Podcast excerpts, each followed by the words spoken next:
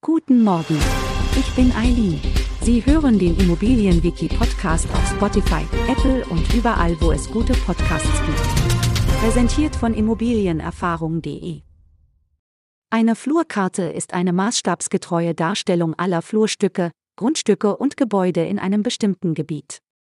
Sie ist ein wichtiger Nachweis für den Immobilienverkauf und die Finanzierung, da sie die genaue Lage der Immobilie dokumentiert.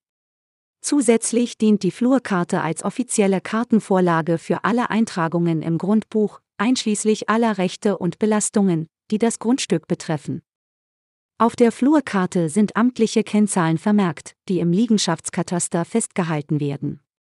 Neben der genauen Lage des Grundstücks und der aktuellen Bebauung enthält die Karte Informationen über Grenz- und Vermessungspunkte, topografische Angaben und Böschungen.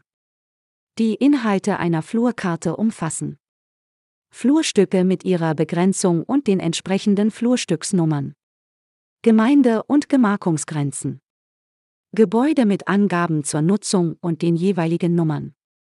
Art der Bodennutzung und bodenschätzungsrelevante Merkmale. Blattrahmen mit Flurnummer, Bezeichnung der Gemarkung, Maßstab und Herkunft.